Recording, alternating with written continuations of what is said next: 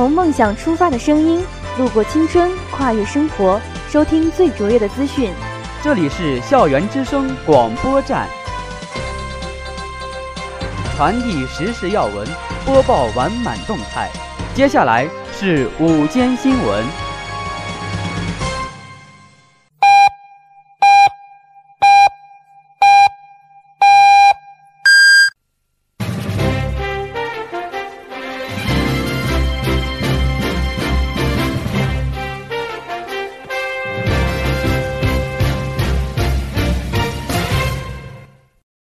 亲爱的老师、同学们，大家好，我是实习播音员谢超磊，我是实习播音员辛荣。今天是二零一五年十月十四号，农历九月初二，星期三。下面播报太谷今天的天气：最低五摄氏度，最高十九摄氏度，晴。早晚温差大，请同学们注意保暖。历史上的今天，一九九四年十月十四号，据秦俑馆馆长、秦俑考古队队长袁仲一介绍，秦俑二号坑自一九九四年三月一号正式开始发掘以来，坑内的一些重要的遗迹遗物正陆续揭示。截至目前，已清理出半地下室建筑的顶棚木遗迹一千多平方米，在原局部视觉方内清理出陶俑。草马七十余件，红木均为松木和柏木构架而成，局部被焚，大部分自然腐朽，原形保存较好，排列整齐有序，气势恢宏，为研究兵马俑坑的建筑结构提供了较完整的实物资料。欢迎收听今天的新闻速递，以下是新闻摘要：山西农业大学信息学院召开学术委员会；山西青年报农业大学信息学院学子带着国旗去旅行。中国石油大学博翠节系列讲座之吕洪波老师灵山岛的偶然发现与苏鲁造山带中生态构造演化。人民网四万大学生同上北大美学课，刷新上课人数记录。国家发改委主任徐绍史带队赴重庆市调研经济社会发展情况。消息网中国每年新建六至八座核电站。美国受访民众认为退出 TPP 有利于美国经济。新闻网。波兰成为亚投行第五十三个签署国。Star VC 从三位合伙人变为五位合伙人。央视宣布吕逸涛担任春晚总导演。以下是校园新闻。记者十月十三日报道：十月十二日，我校学术委员会二零一五年调整后第一次全体委员会议在图书馆会议室召开。主任委员、学院常务副院长姬教授，副主任委员、学院副院长常春友、林凤彩出席了会议。各委员会成员列席了会议。会议由姬教授主持。会上，教务处处长吕春成从夯实人才培养基础、构建教学质量管理体系、加强学风建设、强化学科竞赛、重视创新创业教育、强化实践教学、加强教学教改研究等七个方面。就如何贯彻落实董事长洛杉矶会议精神，全面深化教育教学改革，提升教育教学质量，做了相关方案介绍。此外，姬教授对各系积极踊跃的争取品牌和核心建设专业的态度表示称赞，指出此项工作更多的是责任和担当。他强调了董事长对专业建设的要求和经费扶持力度，强调要并兵相依，宁缺毋滥，集中精力抓好品牌和核心专业建设。另外，他要求品牌和核心专业在建设过程中要注意思维、方法、路径的创新，突破定势，找准重心，并用先进的项目管理方法将建设方案做实做细。最后，他希望各教学单位要以品牌建设专业为龙头，以核心专业为抓手，以深化改革为动力，全力打好提高教育教学质量攻坚战。据记者十月十二号报道。山西农业大学信息学院工商与公共管理系充分依托自媒体开展线上线下互动，开展带着国旗去旅行完满班级活动，用图片和文字传达对建国六十六周年的美好祝福以及真诚祝愿。活动一经推出，就得到了班级学生的积极响应。截至十月八号，共收到学生发布的照片五百四十八张。相关微信、微博、QQ 状态累计发布量达到四百五十余条，一千余名网友参与话题讨论。学生们充分利用当下传播速度最快、受众范围最广的微信、微博、QQ 等新媒体平台进行发布和传播。以“二零一五带着国旗去旅行”为话题，用镜头记录与国旗的合影，用文字转达对祖国的祝福，创新性的表达爱国情感，弘扬爱国理念。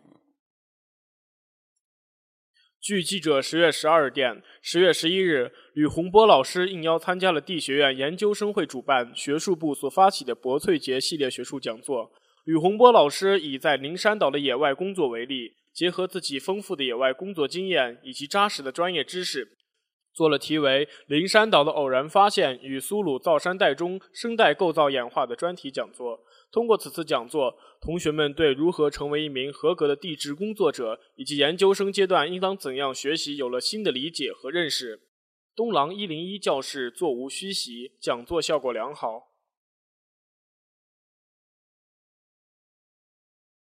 据记者十月十二号电，十月十号，北京大学艺术学院副院长彭峰教授。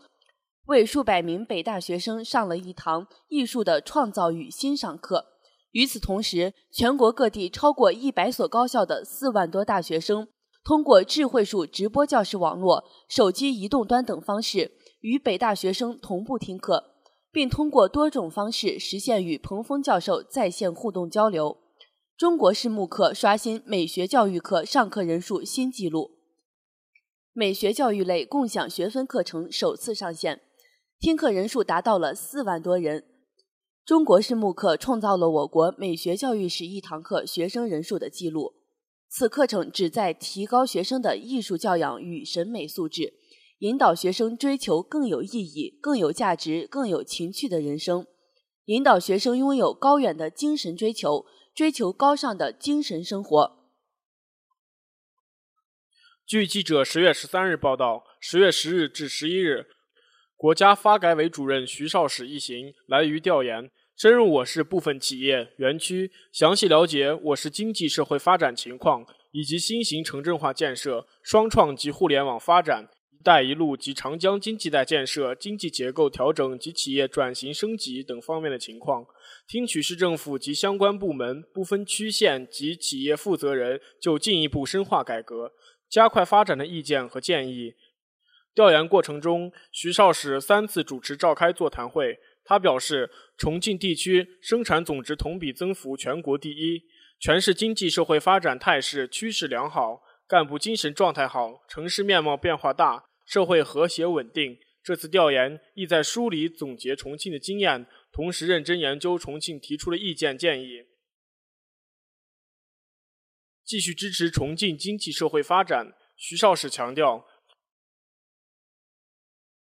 当前我国经济下行压力仍然比较大，重庆在继续保持经济发展良好势头的同时，也要密切关注国际经济形势不稳定、不确定因素非常突出，国内需求弱化，一些地区经济增长与产业增长同时回落及财政收支矛盾等客观因素对国内经济的影响，同时进一步稳定预期，坚定信心，抓住“一带一路”、互联网等战略机遇。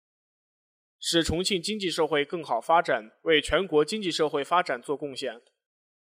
据记者十月十二号报道，中国政府决定将在二零一六年开始的“十三五”规划期间，每年新建六至八座核电站，对建设自主研发的新型核电站投入五千亿元人民币，争取在二零三零年之前成为在核电站发电能力和运行数量上超过日美两国的世界最大核电强国。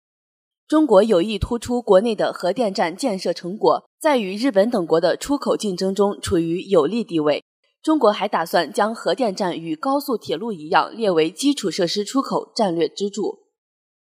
以下是国际新闻。据环球网十月十三日报道，美国盖洛普民意测验最新的一项调查显示，约有百分之四十的受访美国民众认为。退出跨太平洋伙伴关系协定 （TPP） 将对美国经济产生积极影响。十月五日，包括美国在内的十二个国家签署了 TPP 协定。TPP 成员国的经济总量约占全球的百分之四十。自 TPP 协定签署以来，一些国际组织和国会议员批评 TPP 协定的安全性，以及将包括中国在内的金砖国家排除在外的做法。新闻网十月十二号讯。波兰近日已正式签署亚洲经济设施投资银行协定，至此，该协定的签署国已增至五十三个。亚投行协定是亚投行成立及投入运营后所遵循的基本大法。二零一五年六月底，亚投行五十七个意向创始成员国中，五十个在北京正式签署了这一协定。按规定，其他未签署协定的意向创始成员国可在年底前签署。签署协定后，还需经本国立法机构批准。二零一五年底前，经合法数量的国家批准后，协定即告生效，亚投行正式成立。以下是娱乐新闻。据腾讯网十月十三日报道，章子怡、黄渤已成为风险投资机构 Star VC 新的合伙人。Star VC 由黄晓明、李冰冰以及任泉创立，成立一年多以来，已经成为业内明星投资机构之一。此次章子怡、黄渤加入 Star VC 后，已投资知名的互联网金融公司融三六零，正式进军了互联网金融领域。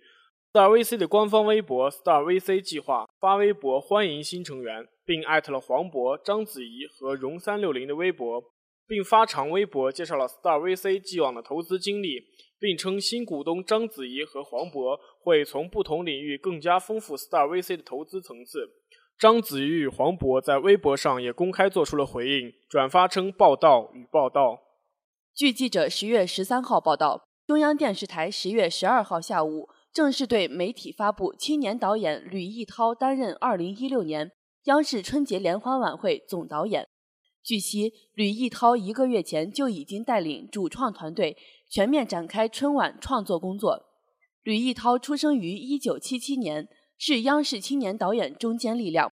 虽然年轻，但吕逸涛已拥有多届春晚的工作经历，曾任2012年、2013年、2014年央视春晚执行总导演，2014年中央电视台元宵晚会总导演，从业经验丰富，创新意识强。他也是央视近十五年来启用的最年轻春晚导演。看来，创新将成为今年春晚的核心基调。以上是今天的全部新闻。本期新闻由梁玉静编辑，朱越、董洁琼策划。感谢大家的收听，我们明天再见。再见。